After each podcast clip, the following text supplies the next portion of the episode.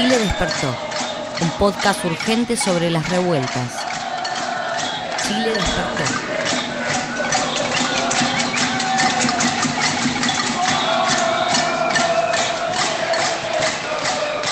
Y continuamos con este Chile despertó, este podcast para las radios comunitarias y locales de América Latina uno de los temas tan importantes que se está discutiendo en Chile a propósito de las protestas masivas en estos 21 días que ya se cumplen continuos de protestas nacionales en las regiones y en la capital tiene que ver con las responsabilidades políticas y las responsabilidades penales que también tienen las personas a cargo, tanto las policías, las Fuerzas Armadas y también el gobierno de turno, en este caso el gobierno de Sebastián Piñera, respecto a las violaciones de derechos humanos.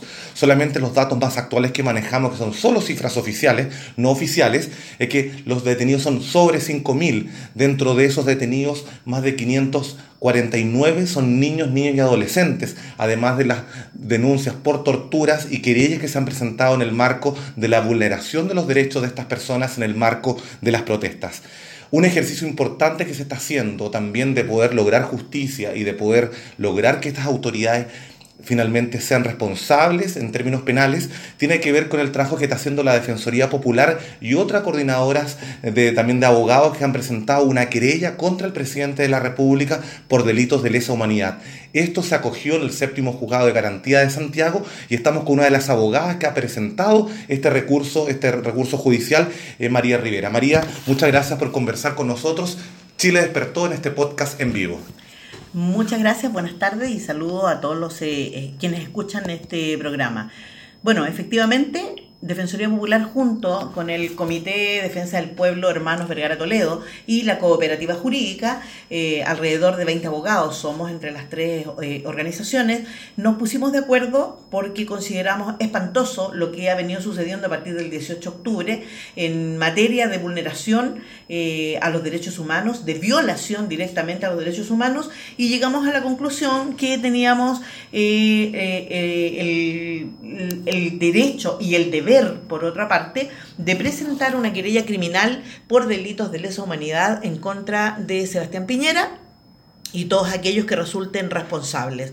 Así lo hicimos y afortunadamente eh, el séptimo juzgado de garantía admitió a tramitación esta querella y ayer eh, nos enteramos, pero además de admitir a tramitación la querella, ordenó nombrar un fiscal especial para que realice esta investigación. Ayer nos enteramos que el fiscal nombrado eh, se declaró inhabilitado para realizar la investigación, fundamentando en que en su equipo habría un abogado que ha trabajado eh, para Sebastián Piñera. Entonces estamos hoy a la espera del nombramiento de un nuevo fiscal para eh, empezar ya, digamos, a contactarnos con él y a hacer las gestiones para que inicie y poner todo lo que nosotros tenemos, eh, digamos, eh, reunido, ponerlos en sus manos para que empiece a hacer la investigación derechamente. Eh, María, en este caso, para que la gente sepa, la gente que nos está escuchando, cómo funciona el ordenamiento jurídico chileno a propósito de esta presentación de esta querella por delitos de lesa humanidad que fue acogida a trámite por el séptimo juzgado de garantía de Santiago de Chile. Bueno, el procedimiento es el siguiente. Eh, una vez que el tribunal admite tramitación la querella y eh, deriva los antecedentes al Ministerio Público o Fiscalía, como la conoce la gente, que es el único organismo en Chile facultado para realizar investigaciones. Eh, Fiscalía una vez que, que, se haya nombrado el fiscal a cargo, él verá cuáles son las diligencias que él necesita para desarrollar este procedimiento y eh, empezará, digamos, a citar a las personas o no, a las personas que nosotros solicitamos se le tome eh, declaración y empezará a recibir eh, declaraciones de víctima, debiera ser. Entonces, debiera ser eso lo que se realiza. Una vez acabado el procedimiento, el fiscal podría, podría eh, tomar determinaciones de avanzar o podría tomar determinaciones que nosotros eso lo vemos muy o casi imposible que eh, definiera o decidiera no seguir adelante con este procedimiento.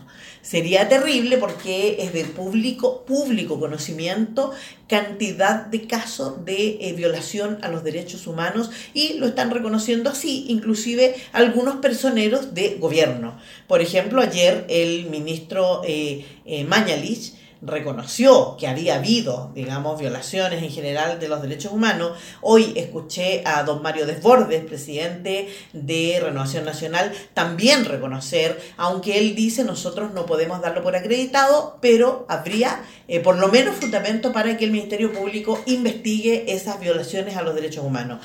Entonces, siendo así, que ya incluso personeros, de gobierno y cercanos al gobierno reconozcan esto, lo menos que puede hacer un eh, fiscal especial para esto es investigar. Una vez cerrada la investigación, lo que corresponde en el procedimiento es que el fiscal tiene 10 días corridos de plazo para presentar acusación fiscal. Y una vez presentada la acusación fiscal, después de que haya pasado formalización y todo eso, digamos, habría que ver si hay o no acusación fiscal para ir a un juicio oral. Si esto no sucediera, si hubiese eh, una acción de no pretender seguir con este eh, proceso, eh, estas tres organizaciones que somos querellantes y personalmente soy la patrocinante de la causa, nosotros recurriríamos a la Corte de Apelaciones si es necesario, recurriríamos también a la Corte Suprema, si es necesario, y evidentemente, agotada todas las instancias nacionales, nosotros tenemos el camino abierto para recurrir a la Comisión Interamericana de Derechos Humanos, que es la última instancia, digamos, que tiene facultades para condenar o no al Estado chileno por este asunto. Claro, pero en este caso después, claro, si nos vamos a la Comisión Interamericana y obviamente se procede y hay mérito para poder finalmente llevar a juicio, eso iría a la Corte Interamericana, ¿no? Primero la Comisión Interamericana. La Comisión Interamericana es la eh, mandada, digamos, a eh, los tratados internacionales eh, facultan para eso. Y luego, si no, después de ello, sería la Corte. Lo que pasa es que la Comisión Interamericana tiene facultades, además. Claro, tiene facultades. Entonces, lo primero que hay que hacer es la Comisión Interamericana. Eso es un procedimiento muy largo. La Comisión Interamericana recibe muchísimas denuncias contra los estados. Entonces, este, hay que tener paciencia, pero nosotros creemos que más temprano que tarde vamos a conseguir que se condenen estas violaciones a los derechos humanos y que no nos pase una vez más lo que pasó, digamos que el dictador Pinochet murió sin, sin haber sido juzgado ni condenado. Eso es muy emblemático para muchas generaciones, sobre todo las generaciones durante los años 70, 80, ¿no es cierto?, que tuvieron que vivir los periodos más duros de la represión y también de los 17 años de dictadura, porque consideran que, bueno, no se logró verdad y justicia y ahora se tiene ese temor de no lograr verdad y justicia a propósito de los más de 20 muertos, a propósito también de los más de 150 personas que han tenido daño ocular o pérdida del ojo completo a propósito del actuar policial y de las Fuerzas Armadas durante el estado de excepción o de emergencia constitucional. Así es. Así es, y esta querella nosotros la fundamentamos precisamente en, en, contra de Sebastián Piñera porque fue Sebastián Piñera Echeñique quien el 19 de octubre del año 2019 por cadena nacional expresó que el gobierno chileno estaba en guerra. Y por lo tanto, estando en guerra, él decretó el estado de emergencia, entregó la seguridad eh, de Chile en manos del jefe eh, eh, militar y sacó al ejército a la calle dando órdenes, además, en su misma alocución, que a este enemigo con quien se estaba en guerra había que combatirlo porque era un enemigo muy peligroso y que no respetaba límites. Entonces, esas palabras significan digamos que la responsabilidad de todo lo que sucedió después es de Sebastián Piñera. Él salió pidiendo perdón, pero ese perdón fue absolutamente formal porque la violación a los derechos humanos no ha parado hasta hoy. Recordemos en este Chile despertó que tenemos, claro, una vía, que es la vía más política dentro de los poderes del Estado, que es la acusación constitucional contra el exministro del Interior, eh, Andrés Chadwick, y también la acusación constitucional en curso que irá contra el presidente Sebastián Piñera. Pero tenemos esta otra arista, que es la arista judicial penal respecto a esta querella por delitos de lesa humanidad, que se enmarca, María, explícanos un poco dentro de nuestro ordenamiento jurídico a propósito del, del Estatuto de Roma y también de los acuerdos internacionales que suscribió Chile y que comenzaron a operar hace muy poco, del año 2016. Explícanos, Un, poco, explícanos un poco eso. 2016, así es. Eh, la, la ley donde se enmarca eh, los delitos de lesa humanidad están, digamos, absolutamente vigentes para el Estado chileno. Efectivamente, el Acuerdo de Roma es el que se eh, firmó en el año 2016 y, y esos tratados internacionales tienen parámetros y dicen cómo, cuándo, ¿no es cierto?, y de qué forma eh, se cometería ese tipo de delitos. El delito de lesa humanidad, que es el delito más condenable en el mundo actual, en la situación de los estados actuales, y hay que cumplir algunos requisitos que nosotros creemos que se dan absolutamente en esta situación. ¿Cuáles son esos requisitos? Esos requisitos son que eh, sea sistemática, sistemático significa que sea organizado. Cuando el presidente de la República, el primer mandatario, convoca al jefe del ejército a que saque a sus funcionarios, a sus eh, soldados a la calle y que reprima disparando eh, balines y en algunas situaciones otro tipo de armamento y que se utilice, digamos, y, se les dé libertad para que repriman a las personas que estén eh, realizando movilizaciones de ese tipo, significa que ahí parte la sistematización. Es decir, acá no es la conducta aislada de un funcionario del ejército. Es sistemática porque la autoridad política con la autoridad militar y la autoridad de carabineros estuvieron de acuerdo en los métodos que se utilizan para reprimir y para, digamos, debilitar esta movilización. Y por otro lado, eso se realiza en un periodo de tiempo ¿no es cierto? Empezó el 18 de octubre, estamos hoy a 8 eh, eh, de, noviembre y continúan esos mismos métodos que son enfrentamientos con disparos a personas que están absolutamente desarmadas. Es otro elemento para eh, poder concluir que son crímenes de lesa humanidad. Y a un sector de la población y ese sector de la población hoy día son los miles y miles que están en la calle, porque esta violación, eh, este crimen de lesa humanidad se está cometiendo en contra de ciudadanos que se están enfrentando. Son excepcionales los ciudadanos que han sido víctimas y que no han estado en las movilizaciones y que también entran en este marco, pero son no es, por eso es sistemático y no es aislado. Es en general a un sector de la población. A veces se dice a un sector de la población porque es o eh, eh, opción sexual o religiosa o política. Acá es un sector que está enfrentando y que dice basta y que ya no cree en las ofertas que hace este gobierno, que no cree en las reformas, eh, eh, ni a las pensiones, ni aumentos de sueldo, no quiere eso, sino que este mayoritariamente eh, sector de la población chilena que está diciendo no queremos más y queremos que se vayan todos. Eso es lo que hoy día se está, se está planteando y expresando en cada protesta que hay. ¿De qué forma María ha ayudado las redes sociales, la ciudadanía organizada, con medios alternativos y también con los medios que otorga un teléfono móvil para poder también otorgar medios probatorios en el marco también de todo este proceso de investigación de delitos de lesa humanidad? Bueno, yo quiero saludar eh, a todos los medios alternativos, a todos, a los organismos sociales, incluso a, los, a las asambleas populares que se están desarrollando, ya sea con forma de cabildo, con forma de asamblea, donde están eh, los ciudadanos movilizados, los habitantes de Chile eh, movilizados y que dentro siempre de una asamblea o de, o de, o de, una movilización o en la calle, ese teléfono celular, ese eh, periodista, periodismo social, ese comunicador social que está tomando fotografías, que está grabando videos, son la prueba esencial para poder llevar a que condenen a los responsables de estos crímenes de lesa humanidad.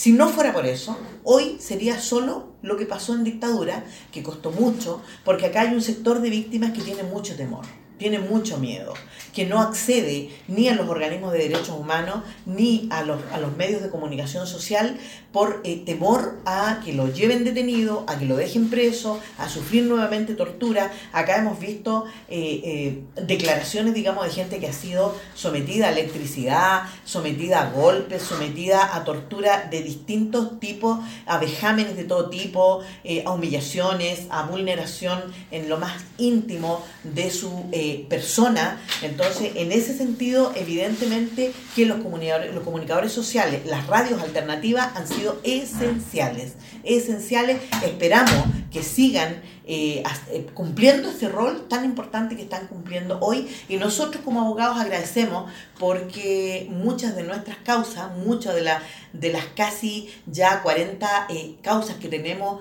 para presentar querellas, nosotros hemos presentado denuncias masivas, pero estamos presentando las querellas particulares, son con pruebas de ese tipo. Bueno, eso es muy importante. Cuéntanos sobre esas querellas que nos estás hablando ahora, de qué tipo serían, contra quiénes, de lo que nos puedas adelantar. Bueno, las querellas son, eh, eh, nosotros estamos preparando eh, varias querellas por personas que han sido gravemente lesionadas, perdiendo ojos, siendo lesionadas en su cuerpo, teniendo, por ejemplo, tenemos un chico que fue quemado con el agua del guanaco, que es impresionante. Puedo mostrarte las fotografías, ampollas gigantes en todo su cuerpo por el agua del guanaco, como si hubiese caído agua hirviendo. Entonces, eh, eso, por ejemplo, la gente le sacó fotografía cuando lo mojó el guanaco, después tenemos la fotografía de cómo está eh, quemado. Él fue atendido, además está siendo atendido y curado por el departamento médico del eh, colegio médico. También están haciendo el informe y todo eso porque es el agua del guanaco. No fue una bala, no fue un golpe, no fue electricidad, fue el agua del guanaco. Entonces, eh, evidentemente, ahí hay responsabilidades. Una es la responsabilidad institucional y que se enmarca en esta eh, crimen de lesa humanidad. Y las otras son responsabilidades individuales de quien lanzó el chorro de agua del guanaco, en quien disparó ¿no es cierto?, su eh, eh, arma, de servicio. de servicio o eh, las bombas lacrimógenas en contra de las personas, que le ha hecho también lesiones graves, las bombas en la cabeza, o los balines de goma, los balines de goma en los ojos. Eh, tenemos varias de las personas que han perdido ojos, tenemos personas que han, tenido, han sido lesionadas en sus manos, tenemos una, una persona, o sea, cosas impresionantes, impresionantes. Entonces buscamos en ese sentido ambas responsabilidades. Y posteriormente, si nosotros logramos, eh, tenemos que seguir con las demandas civiles porque es el Estado administrado por Sebastián Piñera y compañía quienes eh, tendrán que resarcir los daños a todas estas personas. María Rivera conversando con nosotros, abogada querellante contra presidente Sebastián Piñera, querella por delitos de lesa humanidad. ¿Cómo están ustedes eh, enfrentando todo este proceso como Defensoría Popular, como grupo de abogados? ¿Han recibido presiones? ¿Han recibido finalmente amenazas? Cuéntanos un poco sobre ese proceso que es muy delicado, pero muy importante también poder contarlo, denunciarlo, para también obviamente tener la información digamos, a la mano frente a cualquier eventualidad. Sí, eh, sí, bueno, gracias por preguntar eso. Efectivamente, nosotros hemos recibido presiones personalmente. Eh, soy yo eh, un poco la cara pública de la Defensoría Popular por elección de, mis, de mis compañeros, de mis compañeras de la, del organismo, digamos, y personalmente he recibido amenazas de muerte telefónicas de teléfonos desconocidos y de teléfonos no desconocidos, con números de teléfono, audios eh, me han ofrecido darme un paseo en helicóptero, como aquella vez, refiriéndose a los detenidos desaparecidos de la, de la dictadura. Eh, me han ofrecido una serie de, de cosas, digamos, eh, para que yo deje de defender, me dicen ellos, a los terroristas, a los comunistas y le ponen de todo tipo de apelativos a los luchadores sociales. está interpuesta una querella criminal también en el séptimo juzgado de garantía. Estoy con, con medidas de seguridad hay una fiscal que lleva la causa. Eh, estoy, digamos, bueno, yo tengo que en ese sentido agradecer porque el, tanto el tribunal eh, como el Ministerio Público han sido muy ágiles en ese sentido, eh, pero lo más importante de todo es que esas amenazas a mí no me han atemorizado, ni yo voy a retroceder en cumplir el compromiso que tengo por la lucha social.